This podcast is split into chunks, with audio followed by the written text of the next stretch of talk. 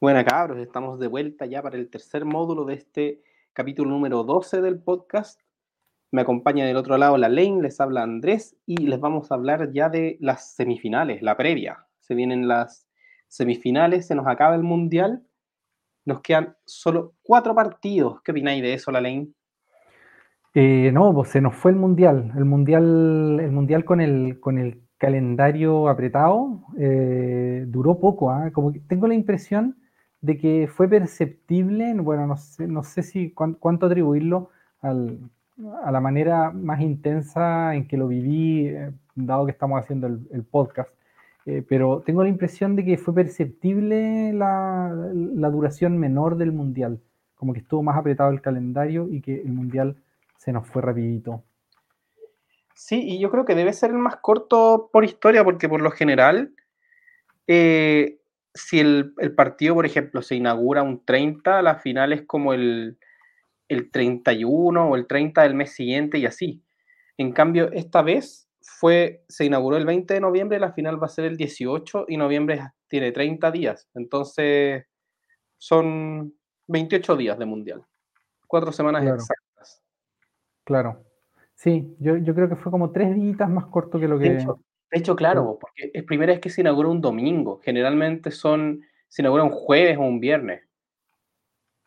Y, y, la final es en cuatro domingos después, ¿cachai? Claro. Y, y este fueron exactamente de domingo a domingo cuatro semanas. Perfecto. Perfecto. Eso es lo bueno de grabar estos programas con alguien que, que sabe historia de los mundiales. Loco, y, y hablando de historia de los mundiales, ya lo comentamos un poco antes, pero cada vez que Croacia llegó a semi se enfrentó con Argentina. En algún momento, no, no en semi. Claro, y ahora, y ahora se enfrenta con Argentina. Es decir, esos mundiales de Croacia han tenido siempre como protagonistas a Argentina y a Francia. Claro. Y bueno, ahora quizás los tenga de nuevo ambos, pues vamos a, vamos a tener que verlo. Eh, y pues loco. Ahora Argentina-Croacia. Este es el partido del día martes, la, semifinal que inaugura. Y, ya, ya con tantos análisis que hemos hecho de Argentina y, de Croacia, quizás podría sonar redundante, pero yo quiero decir que Argentina va a tener otro partido muy duro, que ha sido la tónica, la tónica de todo el mundial. Va a tener un partido durísimo con una selección probablemente la selección con más amor propio con la que va a jugar en todo el mundial y probablemente la selección con el mejor mediocampo con la que va a jugar en todo el mundial. Que eso es algo que ahora no, le ha pasado. Sí, eh, es curioso eso porque, a ver, hay quien dice, y esto yo lo he visto harto como crítica en, las redes sociales, que es una crítica que debo decir al tiro, a mí me parece bastante boba, y es como que Argentina no le ha ganado a nadie. Eh, y lo que yo diría es como, bueno, le, ha ganado a, los equipos con los que le tocó jugar, digamos. Eh, si, no son nadie o son alguien, en fin, son los rivales que tuvo, los que fueron pasando las fases. Y, en el fondo cada, selección tiene que resolver los, partidos que se le ponen enfrente y no los que los, que los hinchas querrían haber visto. Entonces, eso, eso es como... Ahora, dicho eso, efectivamente, de momento no se han enfrentado contra contra ninguna plantilla tan poderosa. Y hay un sentido en que la de Croacia tampoco lo es. O sea, Croacia tiene algunos jugadores muy buenos, pero tampoco es así lo que habría sido chocar con Brasil, por ejemplo, ¿no? Eh, que, me parecía a mí un cruce en el que, en el que Argentina era, era mucho más underdog que lo que es ahora. Contra, contra Croacia, Argentina me parece jugador por jugador, incluso ligeramente favorito. Eh, ahora, dicho eso, eh, el mediocampo de Croacia, como tú dices, es lo más duro que se han enfrentado hasta ahora. Y tiene el antecedente de haber jugado eh, en el Mundial pasado y Croacia en esa oportunidad a la, selección de San Paoli le pasa por encima. Eh, le pasa por encima en circunstancias un poco raras. Croacia tenía a Rakitic, tenía a Rebic, que fueron importantes en ese partido. Y, claro, y, fue importante el error de Willy Caballero y hay como varias cosas que son distintas. Pero bueno, es un partido que tiene historia y que, va a estar entretenido de ver. Sí, completamente. Yo creo que eh, los sistemas de juego que tienen ambas selecciones esta vez van a ser mucho más, más opacados en el sentido de que Argentina para crear juego ya ha demostrado que le cuesta mucho si no es por Messi. Le cuesta mucho que, por ejemplo, Julián Álvarez, que, es un, buen delantero, que es muy hábil, le cuesta mucho retroceder y agarrar pelotas. Está jugando como un jugador más de área, que no es su, especialidad como futbolista fuera de Argentina. Y en, este mundial no ha podido crear juego ni él. Di María estuvo tocado en el partido con Holanda, pero ha sido una buena, una, un buen agente por tramos cortos, yo diría. Por laterales, bien, Argentina, yo creo que por el lado de Acuña es donde más ha generado, pero tampoco vamos a decir que Acuña es un arma ofensiva. Entonces, termina dependiendo de Messi, de, esta selección que, se había un poco dicho que estaba dejando la Messi dependencia. Yo creo que este ha sido el mundial más Messi dependiente que ha jugado desde que está Messi en cancha, que, son varios mundiales. Entonces, juega con una marca férrea Messi esta vez. Ahora, no vamos a decir lo, típico de que esta, esta selección croata puede parar a Messi porque jugadores como Messi son capaces de romperte un partido en cualquier momento, porque Messi tiene esa capacidad de oler la, distracción del, rival y, aprovecharla, que es uno de los dones por los que ha sido el mejor futbolista o uno de los mejores futbolistas de su generación y de la historia del fútbol.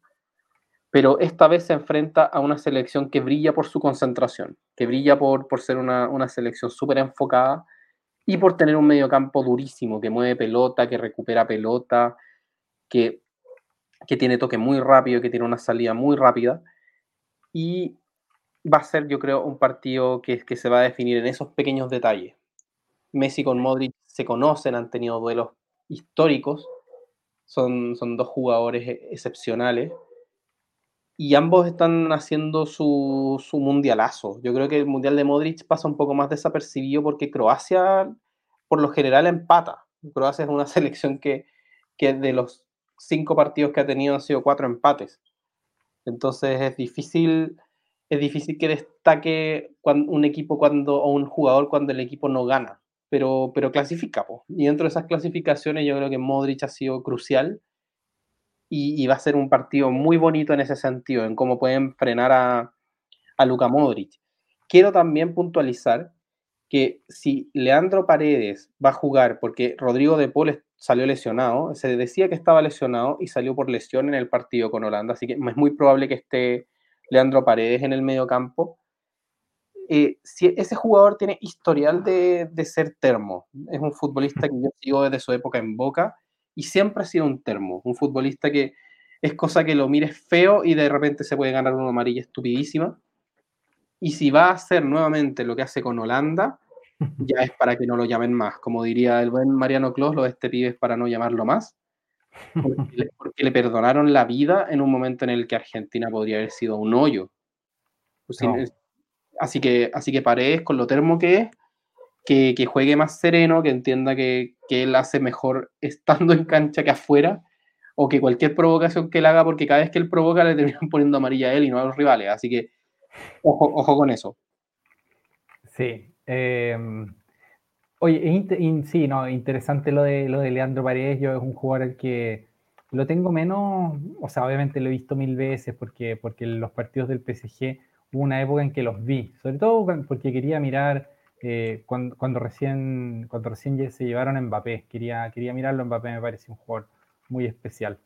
Eh, ahora, me parece que tendría que ser un partido más controlado que el anterior, menos caliente, que creo que todo el, todo el descontrol del partido quedó en parte justificado por la, por la rivalidad, digamos, y por, por el temperamento, el tipo de, de discurso que tienen los holandeses, que son buenos para son buenos para, la, como para la bulla, como dicen los españoles, para discusión así eh, como, como antes de los partidos. Estoy pensando, por ejemplo, en, en, Ronald Kuman. Ronald Kuman es un tipo que todavía hasta el día de hoy sigue saliendo así como pegando palitos en el, en el mundo del Barcelona. Era el caso de Cruyff, también Cruyff era una persona muy polémica. El propio Van Gaal es así, como, como que se agarra con gente, dice cosas. Eh, y, también, no sé, estoy pensando en Gus Hiddink, varios, entrenadores que, holandeses que yo he conocido y que tienen esta, esta disposición así como a calentar partidos antes, que es un poco latinoamericana también, ¿no? con Croacia no tengo esa sensación, no creo que Croacia caliente el partido, o sea, es una selección aguerrida y que tiene algunas personas que son muy bravas, eh, Lobren es el, mejor ejemplo probablemente, pero es también una selección como mucho más tierna, pues, así como más deportiva, como que terminado el partido Luka Modric va a abrazar a Rodrigo y a decirle que él es más grande que cualquier error que pueda cometer, y en fin, como que otra, no, es, como el tipo de partido que se dio después de la Argentina-Holanda, que era una, una batalla campal. Eh, entonces, en un partido como más controlado, más tranquilo, más un poco menos, menos, menos caliente en, en, los ánimos, más allá de la concentración y de la fuerza con que vayan al choque, eh, supongo que las probabilidades de, de que haya una, una cosa extra futbolística que rompa el partido, como lo es una expulsión, es un poco más baja. ahora, lo que sí, entre los, entre los apuntes que yo tengo para este partido, quiero decir uno que, se, que, que, nadie lo va a decir probablemente, porque nadie va a estar de acuerdo, digamos, pero yo estoy de acuerdo conmigo mismo. Croacia 9 No, no, no, no. Croacia 9 no, hay ninguna estimación de lo que va a pasar sino solo algo que mucha gente considera un punto fuerte de Croacia y yo lo considero un punto débil, y es Livakovic. Em, en general, ¿de, qué te ríes? Que me, encanta que, sea como ya un, tema personal a esta altura, porque generalmente eh, has acertado y he estado de acuerdo con tus análisis sobre Livakovic, pero, pero cada, vez está siendo más figura, entonces es chistoso, como, esa perseverancia, es como un poco la mía con, el Dibu Martínez. no, no, pero es que, a ver, si, puedo explicarme. Eh, a, ver, a ver, yo no digo que Livakovic sea un mal jugador, ya, por, por supuesto que no. Y lo único que digo es que es un jugador que, así como me pasó con Diego Costa, y que entre paréntesis, eh, debo decir que Juan Pablo Varsky estaba mandando a Diego Costa como al Real Madrid, o sea, decía que después de los mundiales estos jugadores sacan como, como nuevos contratos y encontraba que Diego Costa estaba siendo el mejor arquero del mundial, olvidando totalmente lo que había pasado en el partido contra Ghana, ¿ya? Porque el partido contra Ghana Diego Costa fue horrible y un arquero que tiene un partido horrible es un arquero que puede tener otro partido horrible. Porque una cosa es cometer un error y otra cosa es tener un partido horrible. Para mí un partido horrible es un partido en que un arquero comete tres errores de valor gol. Em, y claro, yo a Livakovic le di eso contra Bélgica. Y un arquero al que le veo tres errores de valor gol en el mismo partido es un arquero que a mí no me da garantías, incluso si al partido siguiente juega excelente. Contra Brasil, Livakovic es un partido absolutamente perfecto, inobjetable. No tengo nada que decir malo del partido de Livakovic y es un arquero que demuestra que puede jugar un muy buen partido. Eh, pero yo no tengo dudas de que todas estas personas pueden jugar muy buenos partidos. Lo que me parece más interesante a la hora de analizar es quienes pueden jugar muy malos partidos también.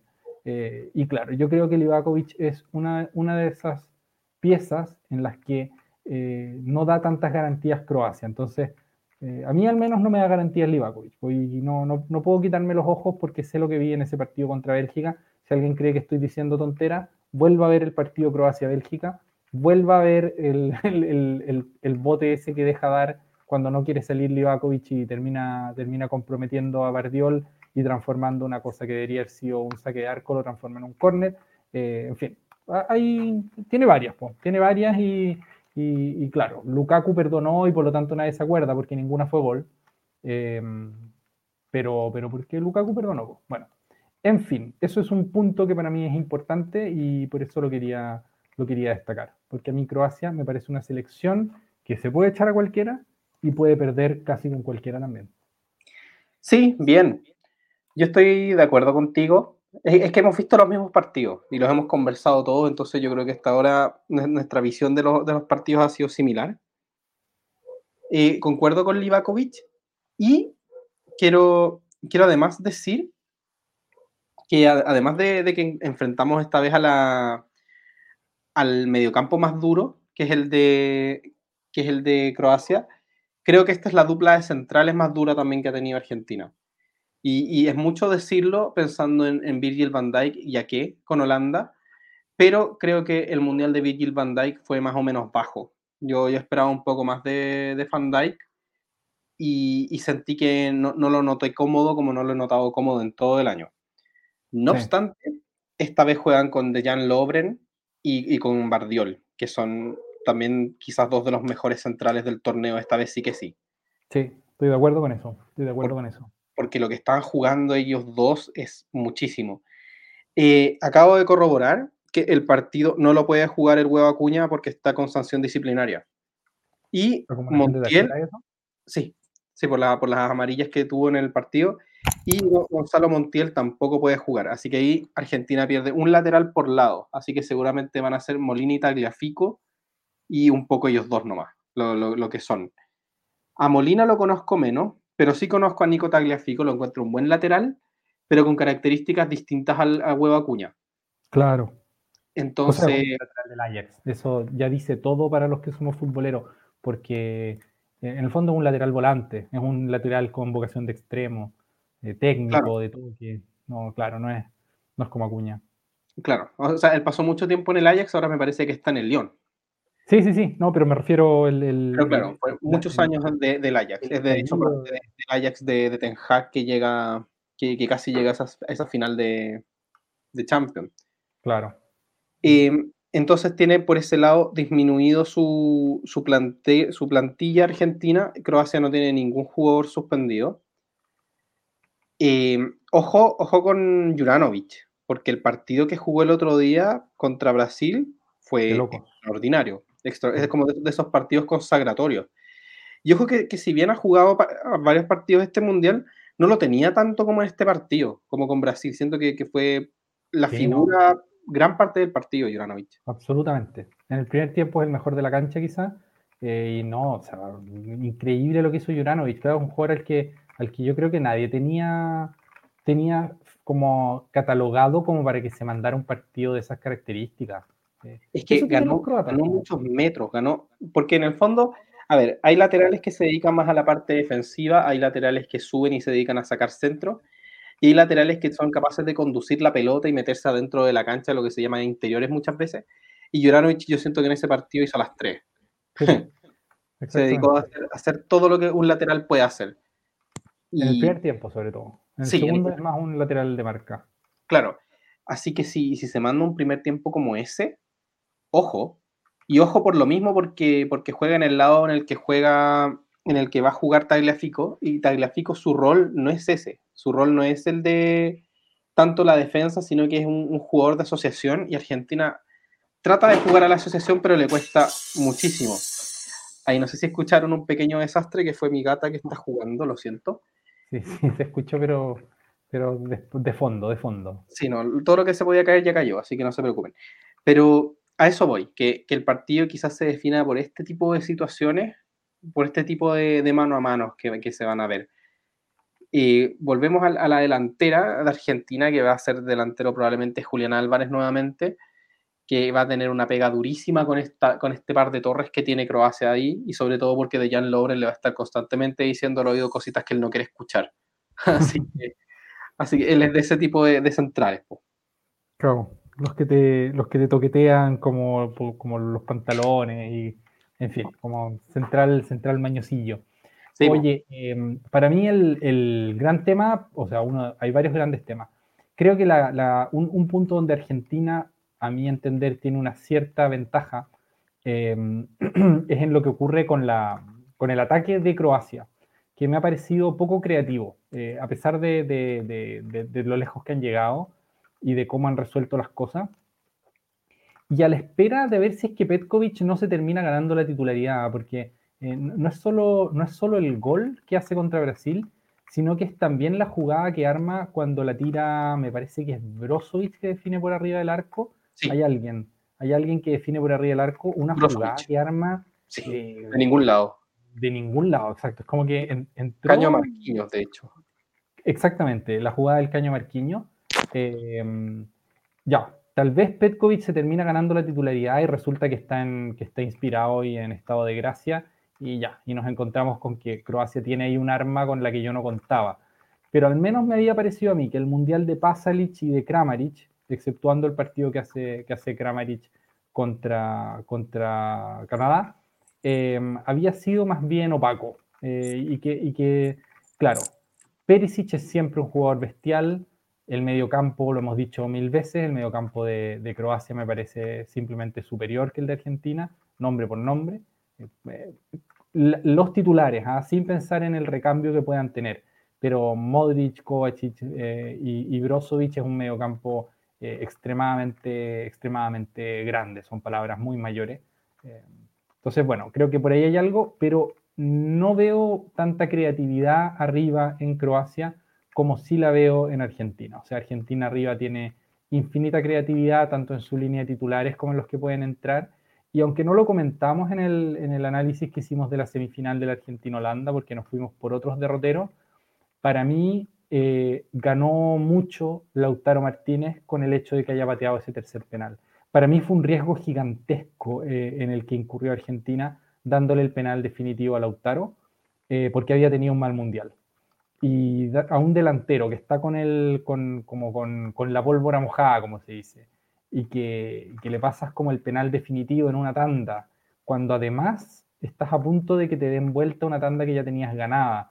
Oh, yo, yo, yo dije, loco, lo va a perder, lo va a perder, y se acabó la carrera de Lautaro Martínez.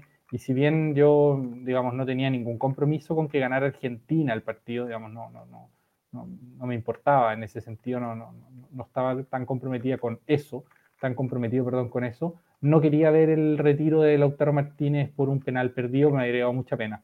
Lautaro Martínez es un jugador que me cae bien, me, parece, me parece un, buen gallo.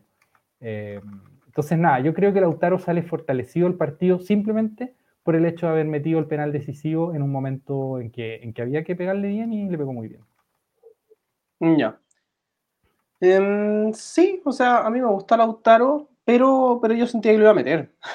yo, yo sentía que, que, los argentinos estaban tan enojados y cuando están enojados como que sacan, sacan potencial latino. Así que yo, yo, yo lo, lo, veía haciendo ese gol y, y, burlándose. En el fondo hay una foto muy famosa que, que, está circulando que es del plantel argentino burlándose de los, de los pobres holandeses en el suelo. Sí. Y, y yo, yo, esa foto la vi mucho antes de que pateara, de que pateara Lautaro. Yo lo vi cuando se le va el penal a Van Dijk. Cuando va el penal a Van Dijk, yo dije como loco, holandeses pecho frío. sí, puede ser, puede ser. ¿Y algo más que agregar a este partido o pasamos a la segunda semifinal? Sí, no, yo pasaría a la otra, pasaría a la otra para no alargarnos en todos los bloques. sí, eh, la segunda semifinal va a ser Francia-Marruecos. Ya poco decir de Marruecos a esta altura. Ya, ya incluso dijimos abiertamente que ojalá pierdan, que creo que fue lo, lo, lo más bajo que ha caído este podcast desde que, desde que lo empezamos a hacer. Oh. pero, pero sí, yo creo que, que hasta acá llegó y, y, es muy difícil ganarle a una selección como la francesa que tiene tanto. Al final yo creo que va a ser un triunfo más porque incluso si no es por juego, que es como un poco a lo que juega Marruecos, como a, ya tengan la pelota, nosotros vamos a defender con nuestra vida. Si no es por juego, yo creo que va a ser por volumen. Por volumen de, de, de posibilidades, Francia tiene muchísimo con que hacer daño. Tiene más que, más que Portugal y tiene sin duda mucho más que España. Claro. Entonces, entonces qué, qué difícil va a ser el partido. Además, es difícil salirle de contra a Francia, porque no, no, necesita que, no necesita comprometer tanto Francia en el ataque, eso es muy importante. Por ejemplo, selecciones como como la, la portuguesa, eh, para, hacer el mayor daño tuvo que comprometer su línea defensiva, tuvo que subir Pepe y tuvo que subir Rubén Díaz a cabecear o, o, para hacer presión, porque generalmente los portugueses todos tenían muy buen pie como para ir al ataque o compromete mucho los laterales, etc. Entonces eso se presta para que Marruecos pueda sacar buenos contragolpes y hacer algo de daño, pero con Francia eso no pasa porque Francia no necesita eso. Francia si tiene el partido manejado, no necesita ir Barán arriba o no necesita ir Cundé, no necesita tanto que suban sus laterales si no es necesario. Hay partidos en los que Teo Hernández no ha hecho ninguna patriada y el equipo ha andado bien igual. Entonces, eso va a ser complejo para los marroquíes, aguantar como, como que solo cinco jugadores sean capaces de, de hacerte tanto daño. Porque las individualidades francesas son, son atroces todas. Sí, eso es absurdo de Francia. Eso, eso que estáis diciendo en este último, en este último speech es lo brutal de Francia. Es que dicho así es, suena, suena escalofriante, pero es eso. Si es que muy pocos jugadores te pueden hacer mucho daño. Simplemente. Ahora, vienen otros detrás que, que, que colaboran mucho, ¿no? Eh, estoy pensando en el propio Chouameni, por ejemplo, que, que fue muy importante contra Inglaterra porque, porque fue el que abrió la lata. Pero, pero la línea ofensiva de Francia es una cosa espantosa para, para enfrentar. Eh, mira, a ver, yo voy a decir algo que ya lo dije contra Portugal y no me retracto. O sea, hay regret nothing también. A mí me parecía que España emparejaba mal con Marruecos. ¿Por qué? Porque los recursos que tenía España estaban, a mi juicio, bien sorteados por Marruecos. Y para mí eso se grafica en que España no haya tenido prácticamente ocasiones de gol. En cambio, yo ya de Portugal pensaba que con la versatilidad de recursos que tiene Portugal, a Marruecos no le iba a bastar con plantear un partido muy ordenado. Eh, y creo que hay un sentido en que eso era verdad, porque, porque de hecho Portugal en esos recursos como, digamos así, secundario, hizo mucho daño a la defensa, a la defensa marroquí. Con, estoy, tengo en la cabeza, por ejemplo, un cabezazo de Pepe eh, uh. en área chica. Sobre el final. Sobre el final, claro. Porque contra eso, ¿qué, qué puedes hacer cuando hay una selección que simplemente va mejor de, de aire que tú? Nada, o sea, si te empiezan a sacar centro, lo que tienes que hacer es evitar que te ganen la, línea de fondo. Pero para evitar que te ganen la línea de fondo, tienes que tener marcadores de puntas que sean mejores que el tipo que te quiere desequilibrar por banda. ¿A quién tenía Marruecos para, evitar, digamos, que, sacara un centro Ferran Torres? A cualquiera, o sea, Masraoui evitó que Ferran Torres sacara un centro. Entró Nico Williams y los empezó a sacar. Pero a Bruno Fernández o a, Joao Félix o a Bernardo Silva Marruecos no tenía cómo evitarles que sacaran centro y, efectivamente pues, sacaron los centros y ganaron los cabezazos. Eh, claro, el punto es que la pelota igual no entró, pero yo creo que no entró en parte por, por digamos, por el azar, pues, porque el fútbol tiene eso. Eh, ahora bien, contra Francia, en teoría, yo diría, debería pasar lo mismo. O sea, Francia tiene muchos recursos para llegar a sacar ese centro. ¿Cómo evitas que te saque un centro Grisman? ¿Cómo evitas que te gane la línea de fondo de Embelé? ¿Cómo evitas que te gane la línea de fondo Mbappé?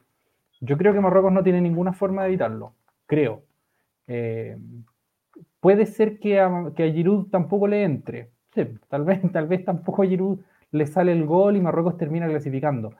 Pero si se diera todo como de, digamos, de acuerdo con lo que es estadísticamente más probable que ocurra, para mí, eh, Marruecos no debería tener la posibilidad, o sea, digamos, no debería poder eliminar a Francia. Necesita que se den muchas cosas para poder eliminar a Francia. Y acá, claro, cada vez es más probable que se den porque cada vez son menos los partidos que le quedan para seguir estirando su hazaña. Pero a punta de pura concentración, tú no logras ser más rápido que Mbappé, ¿cachai? Ni logras que Mbappé no, no te gane echando a correr la pelota. Puedes lograr nunca darle espacio, que claro, Mbappé con espacio es aún más desequilibrante que sin espacio pero es que el punto es que Mbappé sin espacio también es desequilibrante, Griezmann también, Giroud también, o sea, son todos desequilibrantes. ¿Y qué va a hacer Marruecos? Bueno, va a jugar un partido sin duda muy concentrado, no van a regalar nada, si tienen cualquier contra la van a intentar aprovechar con todo y quizá hagan un gol, digamos, quizá encuentren un gol, no, no, eso no me parece para nada imposible, em, porque la defensa de Francia, siendo buenísima, no, no es el punto fuerte de Francia ya a estas alturas eh, Upamecano y Barán, ninguno de los dos me parece así eh, como un top 5 del mundo, aunque son los dos muy buenos, pero no, no, al menos en este momento de su carrera, Barán creo que lo fue, pero no creo que en este momento lo sea. Pero en fin, yo supongo que Francia va a romper esta, esta, esta secuencia de, de, milagros que está logrando Marruecos. Eh, supongo, pero uno nunca sabe. Importante son las bajas que tiene Marruecos. O sea, hablar de bajas en comparación a Francia, yo creo que, es un poco pesado con los franceses que han perdido a como siete jugadores entre pre y durante el Mundial.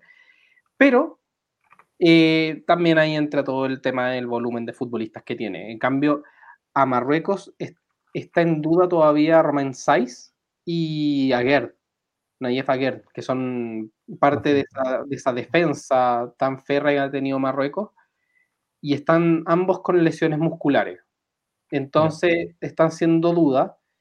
Los, por lo menos contra España y contra Portugal, Saiz estaba tocado. En, ambos partidos se lo vio en el suelo pidiendo cambio ya porque físicamente han sido muy desgastantes los partidos. Así que ojo con eso, porque Francia además son rapidísimos y van a exigir mucho. El tema con Francia, que, lo hace tan, tan difícil de manejar además, y, tú, y tú hiciste una pequeña intro de eso, es Griezmann. Porque Griezmann es un futbolista que, nadie sabría describir de qué está jugando, porque está siendo simplemente el futbolista que está atrás de los delanteros para sacar centros o para rematar o entrar al área. Pero, pero no, no, no, tienes cómo marcar ese futbolista porque está en todos lados. ¿Cuál, es su, posición en la cancha en este momento, la, de Griezmann? Como todo, un área, toda una zona del, del campo es de él.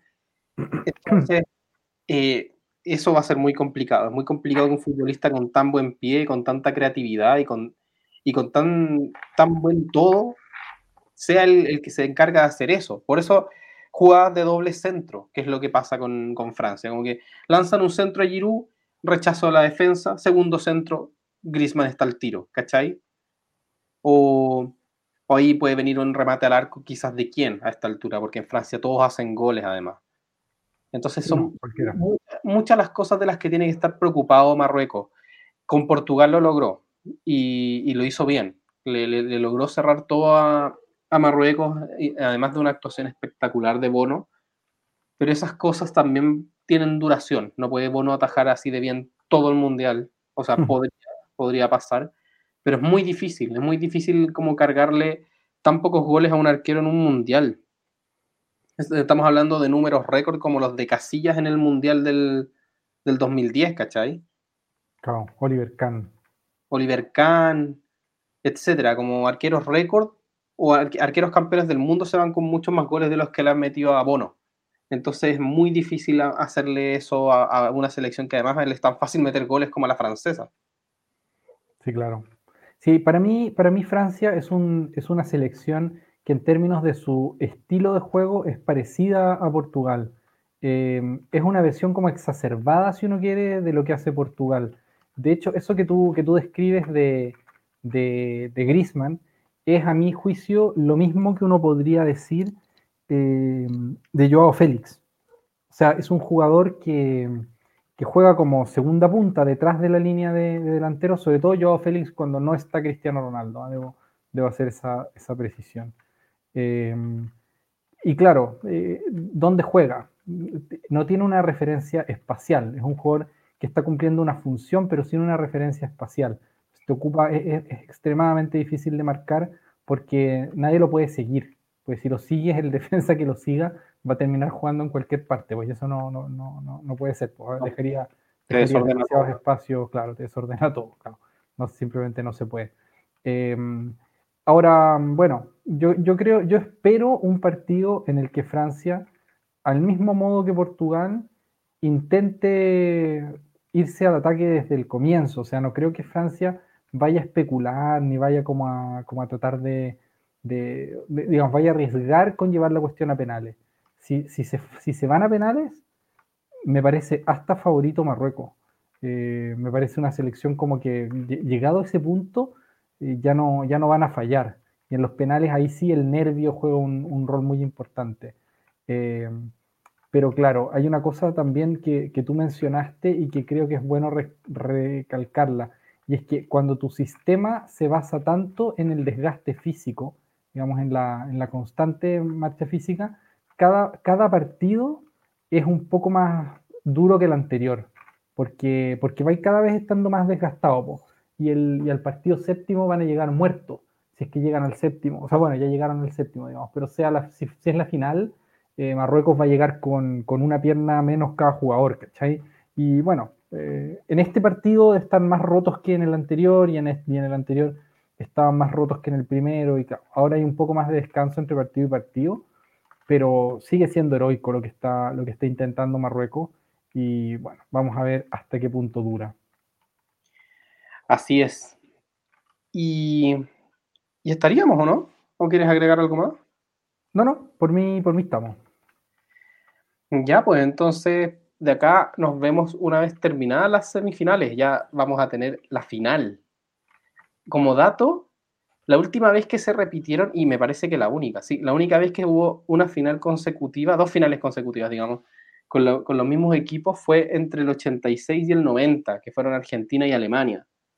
Ahora se podría dar, Se podría dar de nuevo. Con un Francia-Croacia. Sí. Que estaría bonita esa final. Dime. Eh, sí, una pregunta para ti. ¿Qué final, ¿Qué final estás anticipando? ¿Cuál es la que te parece más probable y cuál es la que te gustaría? La que me parece más probable es Argentina-Francia. Y la que me gustaría es Croacia-Francia. Ya, perfecto. ¿Tú? Perfecto. El, exactamente lo mismo, exactamente lo mismo. La que me parece más probable es, Argentina-Francia. La que más me gustaría sería Croacia-Francia. Aunque debo decir que yo ya estoy en el punto de la, del mal menor, ¿ah? o sea, nada de lo, que, de lo que ocurrió en cuartos de final me gustó, eh, y por lo tanto de ahora en adelante yo estoy, o sea, y algunos de, de, octavos ya no me habían gustado, digamos, pero no me importaban tanto en el contexto general del Mundial pero, pero básicamente el, dos de los equipos que me parecían más agradables de ver, que eran, que eran Brasil e Inglaterra, ya no están, quizás los dos más agradables de ver. Eh, solo me queda ahora la potencia descomunal de Francia como, como espectáculo futbolístico, así como, como de regocijo absoluto, ¿cachai? Eh, pero es como más su potencia, no tanto su, su sincronía, no tanto su dinamismo, sino que es más como el, como el poder, ¿cachai? Es como el poder químicamente puro.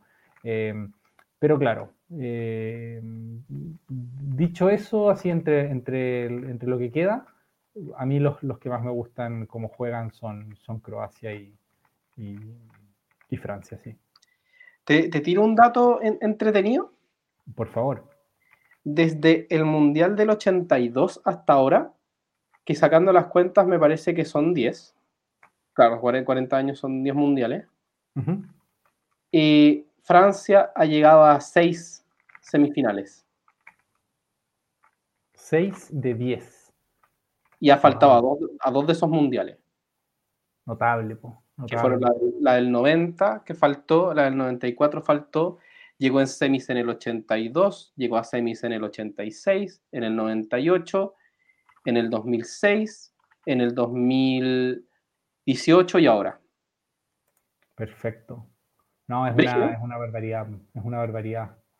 Eh, es, bien notable porque es entre, en, digamos, la Francia, que es campeona del 98, venía de quedar eliminada de manera muy absurda en el Mundial anterior, perdiendo el último, este, este es un, esto es historia del fútbol para los que les gusta, pero el Mundial del 94 es como mi Mundial, perdiendo exacto con Bulgaria el último partido de local en, en Ile-de-France, si no me equivoco es ese partido, pero bueno, ahí me estoy pegando un carril, pero, pero da, igual. Eh, pero el hecho es que sé que es de local, es de local, en el, en el último partido llegaban con ventaja, si no me equivoco, llegan con, con un punto entero más en fondo, creo que Bulgaria los pasa por un punto ganándoles el último partido. Y eso es absolutamente absurdo para una selección potencia. Y así no van al Mundial. Pero en el fondo esa Francia, la del 94, era una Francia candidata también a, pelearlo. Eh, y claro, terminan terceros del grupo por, ese impas. Y, bueno, si me dices que de ahí en adelante, cada vez que han ido mundiales, eh, digamos, en 6 de 8 han sido semifinalistas, es signo del, tremendo poder que está teniendo el fútbol francés hace muchísimos años. que yo me acuerdo de un, comentarista de fútbol al que yo seguía hace tiempo y que tenía la opinión de que el gran, como eh, la gran explosión de la Premier League se debió, era un inglés, ¿ah? se debió a la llegada de futbolistas franceses. Eh, en el fondo él le atribuía mucha importancia al arribo de Cantona, al arribo de Henry, al, al arribo de Arsène Wenger como técnico. O sea, él, creía, y, lo decía como llamando la atención sobre esto, que la liga francesa no era ni, en absoluto comparable a la liga inglesa, pero la liga inglesa había crecido de la mano de, franceses. Y interesante, pues, o sea, el fútbol francés tiene, tiene en realidad mucho, mucho poder. No, y eso que escribes tú, yo creo que se aplica a prácticamente todas las épocas. Es decir, Francia es una selección histórica que, también le va muy bien en las Eurocopas, que generalmente eh, compite muy bien con las selecciones latinoamericanas. Yo me acuerdo que eh, por lo menos en la década de los 80, 90, las selecciones latinoamericanas eran muy difíciles de derrotar para las selecciones europeas y Francia le hace muy buenos partidos a Brasil, le hace muy buenos partidos a Argentina, etc. históricamente Francia ha sido, ha sido una buena selección y ha tenido siempre buenos futbolistas, y sin embargo en desmedro de una liga mm, bastante promedio, se podría decir. De hecho, ahora con, el, con lo que pasó con el PSG, eh, están pretendiendo ganar Champions, pero solamente el Marsella ha ganado una Champions y una Champions en toda la historia ya te habla de que es una liga chica, ¿cachai? O más chica que la holandesa en ese sentido, o que, o que no sé, quizás que la sueca, con las mismas que el, que el Malmo, ¿cachai? Sabes que tengo la impresión, no sé si es que lo voy a alcanzar a corroborar, eh, pero tengo la impresión de que el Girondin de Bordeaux tiene una Champions. Déjame, déjame verificar, me voy a demorar un segundo, pero no estoy seguro. Mientras tanto, yo, yo te quería tirar el dato sobre ese partido porque lo vi hace poco. El, o sea, vi hace poco los highlights de ese Francia con Bulgaria, en el que quedan eliminados. Y, y es terrible. ¿Tú sabes quién paga los platos rotos de esa eliminación? Yo daría por terminado este, este programa. ¿Qué opinas tú? Hoy te había perdido, no, no escuché nada de lo que dijiste. Ah, no, no te preocupes. Estaba, estaba en parte hablando solo, en parte como equivocándome y en parte diciéndote que por mi parte daría por terminado el programa. Ah, no, te iba a decir que quién fue el que pagó los platos rotos del partido de, de ese partido de Francia. ¿Tú subiste esa anécdota? Eh, ¿De qué partido estamos hablando? ¿De la eliminación con Bulgaria para el Mundial del 94? Ah, no lo recuerdo, no lo recuerdo. ¿Quién, quién paga los platos rotos? David Ginola. Ah, mira, qué bien. Y, todo porque eh, estaban empatando el partido en los últimos minutos. me refiero al minuto 94, estaban en empate. Y David Ginola tiene la pelota en, el banderín de córner, ¿cachai? Como aguantándola. Y, y él decide sacar un centro. Y ese centro es malísimo. Y ese centro. Sí, me acuerdo de ese centro es tan malo que, en el fondo pasa el área y le queda como el lateral derecho de, Bulgaria, que es quien comanda la contra, y ahí viene la patriada y ahí viene el gol. Sí, sí, sí, sí me acuerdo, sí me acuerdo de ese, de ese gol. Es súper absurdo. Es súper absurdo. Es como un centro, es, sacar un centro tan malo que es gol del otro equipo. Claro, claro, que, no es ni siquiera saque de arco, nada. Es un, un centro contragolpe. O sea, es que es parecida en, como conceptualmente a, la patriada de Fred en el partido contra Croacia, como la, la que le vale el, reto de, de, Neymar. Como, pero ¿por qué te vais para arriba cuando, cuando el partido teníamos ganado? ¿cachai? En este caso es como lo mismo, es como ¿por qué, por qué sacáis un centro cuando dejando uno y atrás cuando el partido teníamos donde tenía que estar? En fin. En fin, pues, ¿ya con eso estamos entonces? Sí, con eso estamos, con eso estamos. Ya estamos, estamos en, en anecdotario que nos interesa solo a nosotros. Así es, ya pues gente, entonces nos vemos ya cuando tengamos final. Cuando tengamos a los Cuando tengamos final, un abrazo a todos los que llegaron hasta acá y felicitaciones a todas las selecciones que están metidas en, en, las semifinales de Qatar. Así es. Un abrazo para ti, Lalaine, y nos vemos. Nos vemos. Chao, chao, chao, chao. Chao, chao, chao, chao.